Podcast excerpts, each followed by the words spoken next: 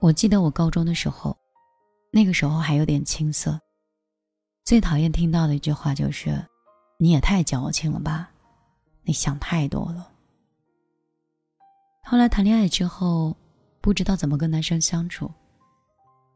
那个时候他跟我说：“你怎么这么敏感？你可不可以不要这么玻璃心？”那种体验对我会有一种自我否认感，心里像是装了一个放大镜，对事物的感知我就是比其他人敏锐很多，很在意别人的眼光，会因为别人的一句话，陷入自我的责备当中。我很容易受到周围环境的影响，经常因为一些小事儿而觉得情绪低落。如果你跟我一样，很有可能。你也是一个高敏感型的人格。一九九七年，美国心理学家伊莲·艾伦博士曾经提出，这个世上有百分之十五到百分之二十的人属于高敏感人群，也就是说，五个人中有一个人就是高敏感者。但是，高敏感它不是性格的缺陷，它是一种难得的天赋。我在豆瓣上曾经查过高敏感人群，这里聚集了四万余人的成员，而且小组的简介戳中了很多高敏感的心声。那什么是高敏感呢？我们通常被人说，我们总是很容易察觉到生活中的细节，声音、气味、色彩、食物的品质、衣服的质感。我们对外界有很强的感知力和洞察力，通常能够很快的发现周围的异样，或者是他人情绪的变化，也因此更乐于把时间花在一个人安静的独处上。我们透过滤镜去看世界，用一种更生动、更激烈的方式去感受这个世界，看到更多的丑陋，也看到了更多的美好，有更加激烈的痛苦。也能感受到更加深远的喜悦。在伊尔斯桑德的《高敏感是种天赋》的书里面有这样一句话：高敏感型人拥有发达的神经系统，他可以感知到事物细微的差别，并对信息进行深入的加工。高敏感不是病，它是一种天生的特性，在社交和外向的性格。备受推崇的文化中，高敏感者可能会面临很大的压力跟不理解。高敏感人群有几个特征：首先，他们对细节的感知能力是非常强的，在同样的环境当中，他们会比一般的人接收到更多的信息。就比如在家去改造节目的梦想改造家里，设计师总是能化球为神奇的打造出具有人性化的房子。就是因为有一些设计师具有很强的感知力和洞察力，他们可以敏锐地捕获到改造者身上的每一个细微的特征，并且将这些需求一一的设进去房子。第二，高敏感人格具有很强的共情能力。所谓共情呢，指的是他们可以很快的设身处地的为他人去考虑，可以感受和理解到他人的能力。高敏感这种类型的共情普遍是高于其他的人，而且更容易受到别人情绪的影响。这种能力有时候可以给他们带来非常明显的优势，让他们生活中拥有很好的口碑。但是，也往往会给他们带来一种困惑，就是让他们很容易陷入到他人的消极的情绪当中，没有办法自拔，而且他们会。在反复思考的问题上过多的去消耗自己的精力，从而疲惫不堪。说到高敏感的这种人格，他们可能在艺术方面有更高的一些天赋。就比如说日本的作家川端康成在《花未眠》里面说：“凌晨四点醒来，发现海棠未眠。如果一朵花很美，那么。”有时我会不自觉的想到，要活下去。这个就是具有高敏感特质的作家跟普通人的区别。他们拥有更加活跃的思想，也有着更加丰富的内心世界。艺术家、画家、哲学家、诗人，他们都很有可能是高敏感人群的密集地。他们用对事物的感知的高敏感，创造了非常人能想象的艺术的世界。他们的敏感变成了一幅一幅精美的画作，一首又一首惊艳的诗歌，或者是一篇又一篇脍炙人口的文学作品。如果没有高敏感，这个世界或许会黯然失色很多。在这里呢，想跟很多高敏感的人群说一声：你应该学会停止自责。在生活中，高敏感族更容易心累，也更容易自卑。高敏感类型往往是一个完美主义者，他们给自己是制定了很高的标准，以至于自己太过于苛刻。而高标准往往与低自尊是紧密的相扣到一起的。你越是觉得自己不值得被爱，你就越会努力的遵循一些高标准的要求，让自己可以值得被爱。一旦发现自己的缺点，就很容易产生自责和自卑的情绪。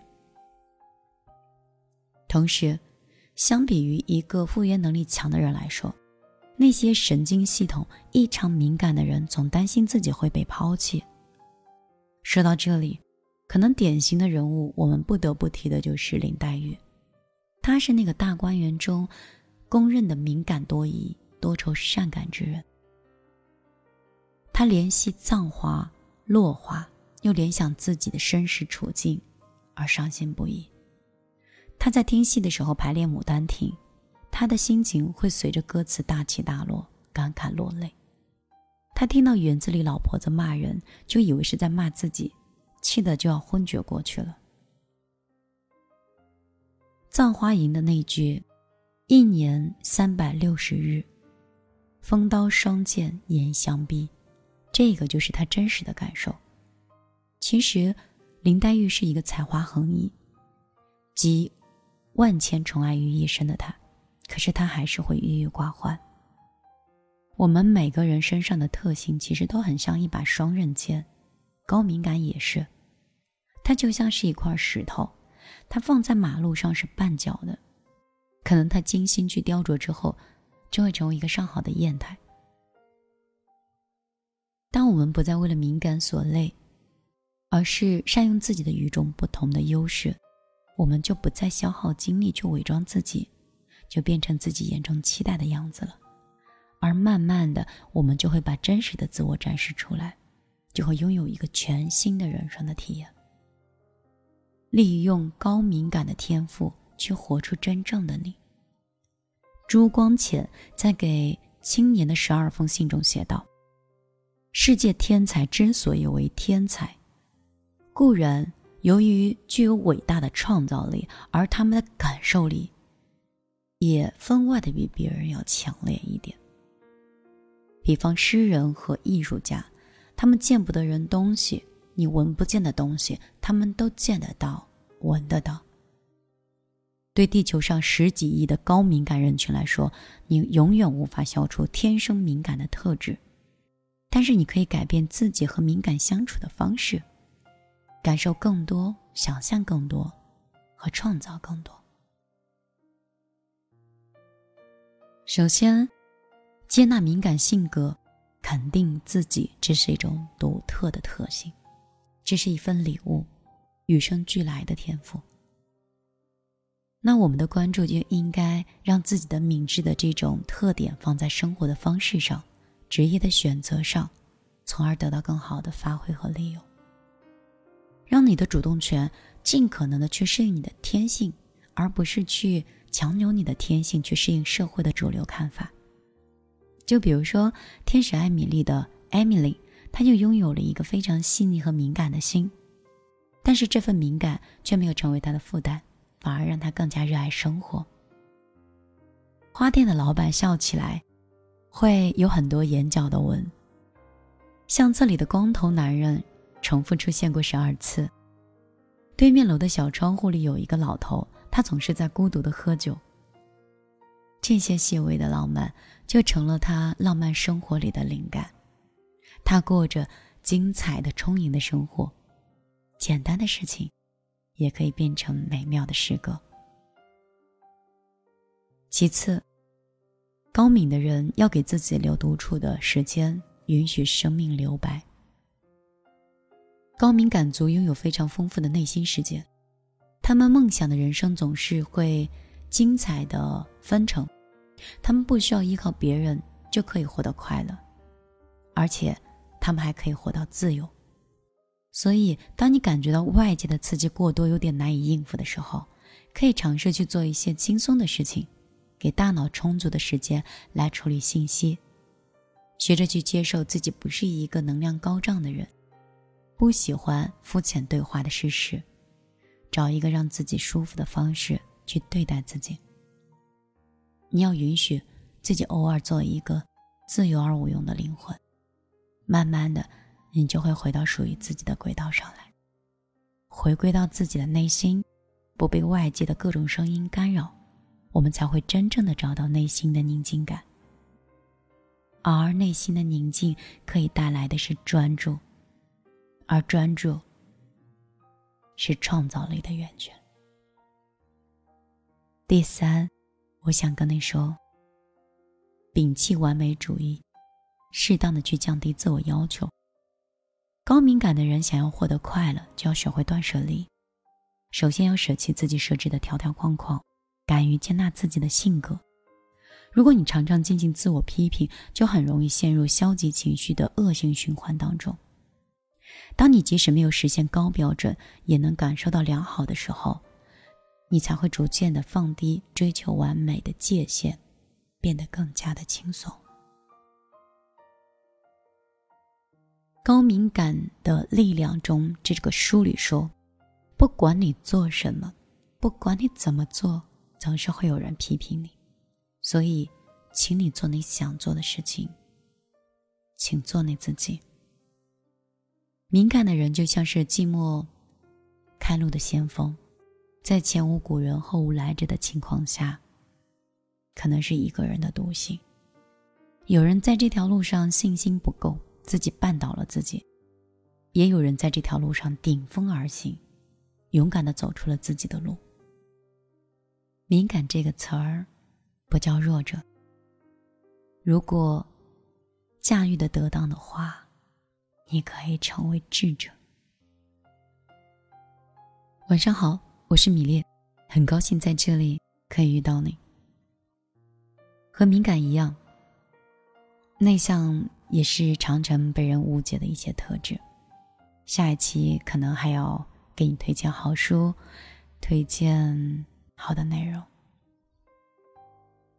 今天在这里跟你分享这个，是因为我就是这样一个敏感的人，所以对事物的感知能力和共情能力很强，常常会因为过多的感情而成为负担。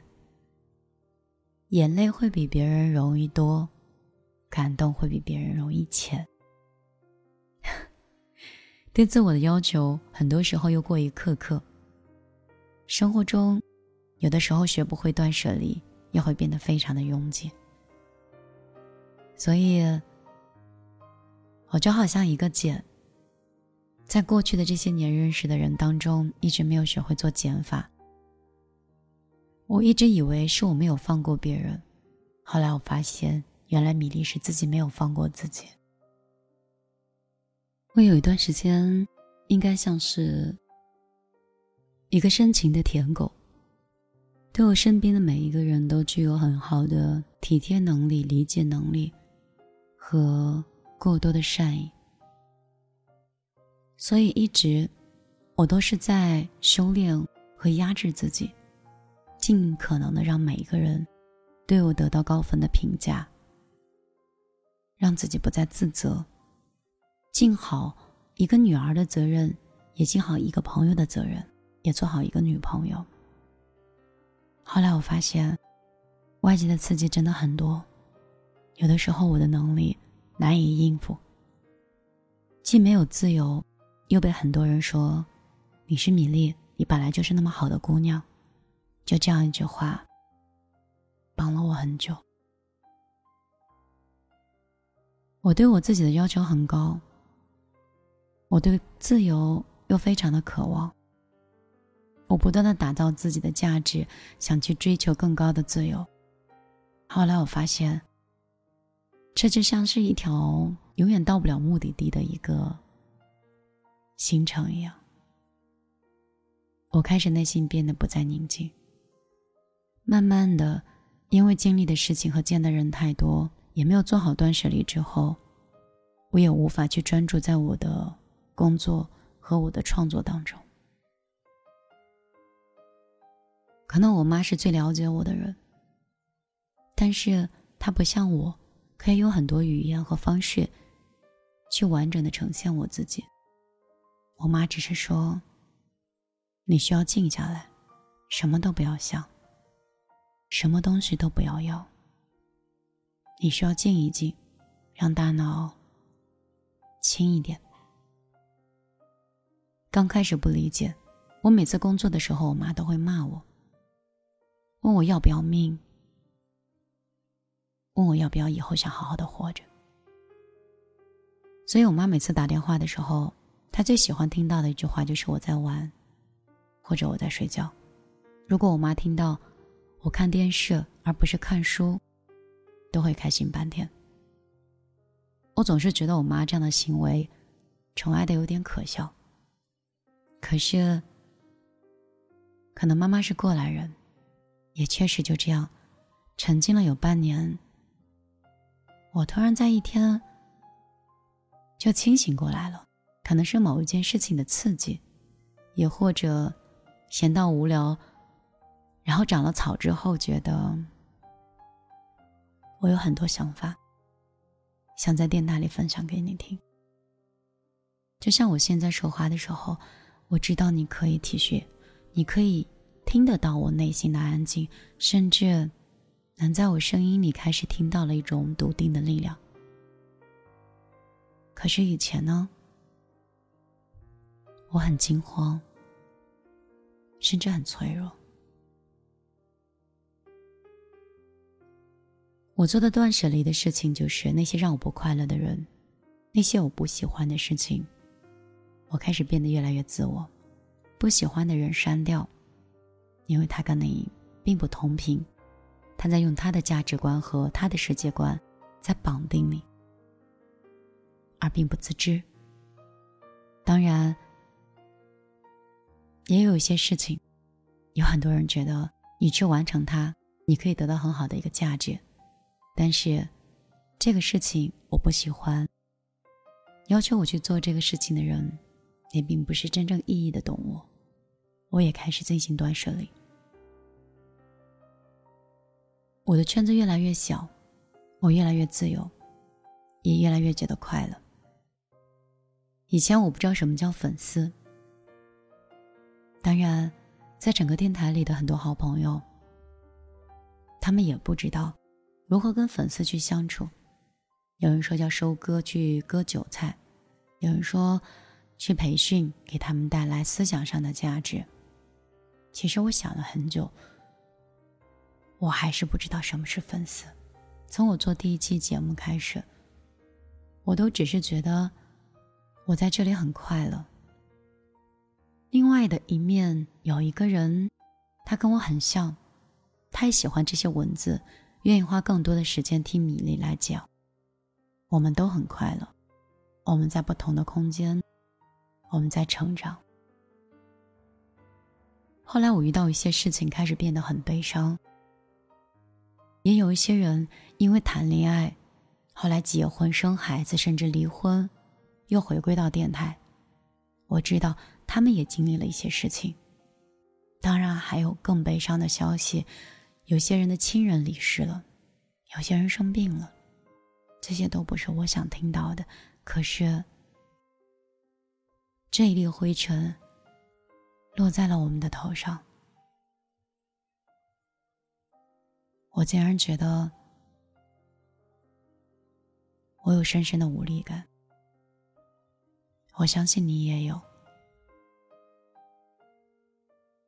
我既对我自己做不了什么样的改变，我只能做些轻微的调整。当然，我也不能对你的生活有更大的帮助。我可能顶多在晚上的时候，你找了很多人，你都没有发现一个干净的声音，一个同频率的状态。这个人说的这些话，就像是一通电话里的老朋友。我不想说话，他讲给我听，他不厌其烦，他絮絮叨叨的，让我觉得很有安全感。这个人也许不知道我长什么样子，甚至不知道我的窘迫，但是我知道他是平等的，是温暖的。我也知道他跟我一样，也是从低谷出来的。所以你看，人是需要分享的，也是需要共情的。所以，不管你在遥远的地方，是什么样的心情去倾听米粒的电台。如果你很累了，脑袋清一清，换一个简单一点的工作，换圈，换人，换城市，给自己一个新的生活。好啦，今天我就陪你到这儿。我有时候说每一句话都非常的谨慎，因为我知道我的一句话，很有可能跟一个人做了一生的转折和改变。所以我希望从这里，你们听到的都是有力量的文字。我记得在前几年的几期节目当中，我每一期节目其实都想哭，像个长不大的孩子，不理解这个世界。而当我现在。这样蜕变和经历了快接近十年，我终于知道，女孩子应该怎么样生活，才可以找到自己了。我是米粒，我会把一些我喜欢的文字发到我的微博和公众账号里，当然，可能是微博更多一点，也不知道怎么，可能是反哺了吧。如果你喜欢的话，米是大米的米，粒是茉莉花的粒。我倒也不是功利的心，而是我发现，除了朋友圈以外，我已经没有一个平台是抒发自己的心情了。我甚至有的时候都不想叫自己的名字，想改一个小一点的号码，然后把自己的乱七八糟的情绪全部发上去，因为那些才是最真实的。没有包袱。后来我想，其实也不至于。我本来就是一个很真实的人，从来不因为对方说我对错，我就害怕什么。所以，我应该会在微博上慢慢写很多自己的心情和喜欢的文字。如果刚好你也喜欢，那就真的很高兴。偌大的世界。通过这段神奇的电波，我有幸成为你的耳边人。推开世界的门，你是站在门外怕迟到的人，捧着一颗不懂计较的认真。吻过你的眼睛，这无畏的青春。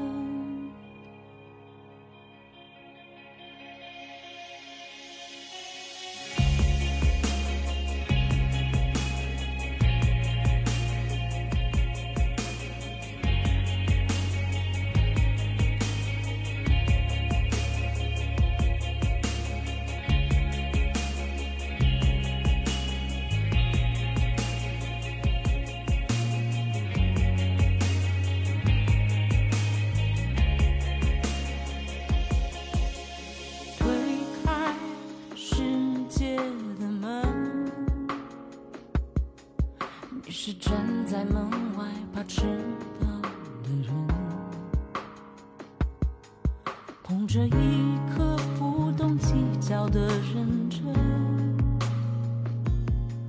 吻过你的眼睛就无畏的青春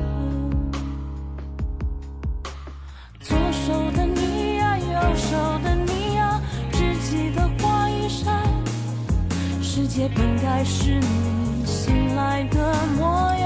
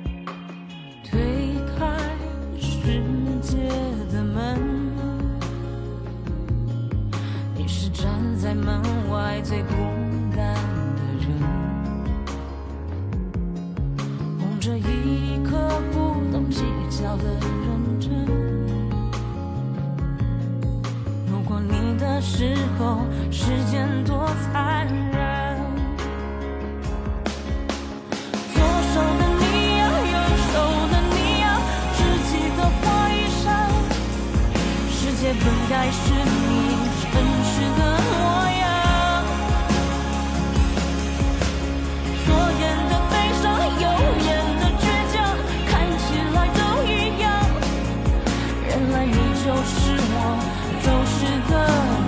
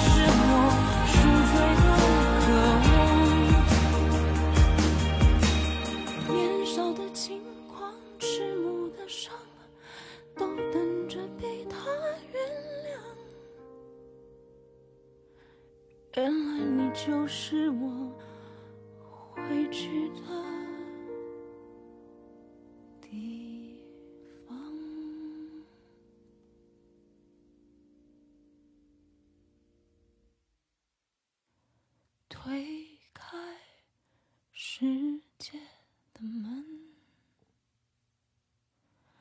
留给你的宠爱别走的太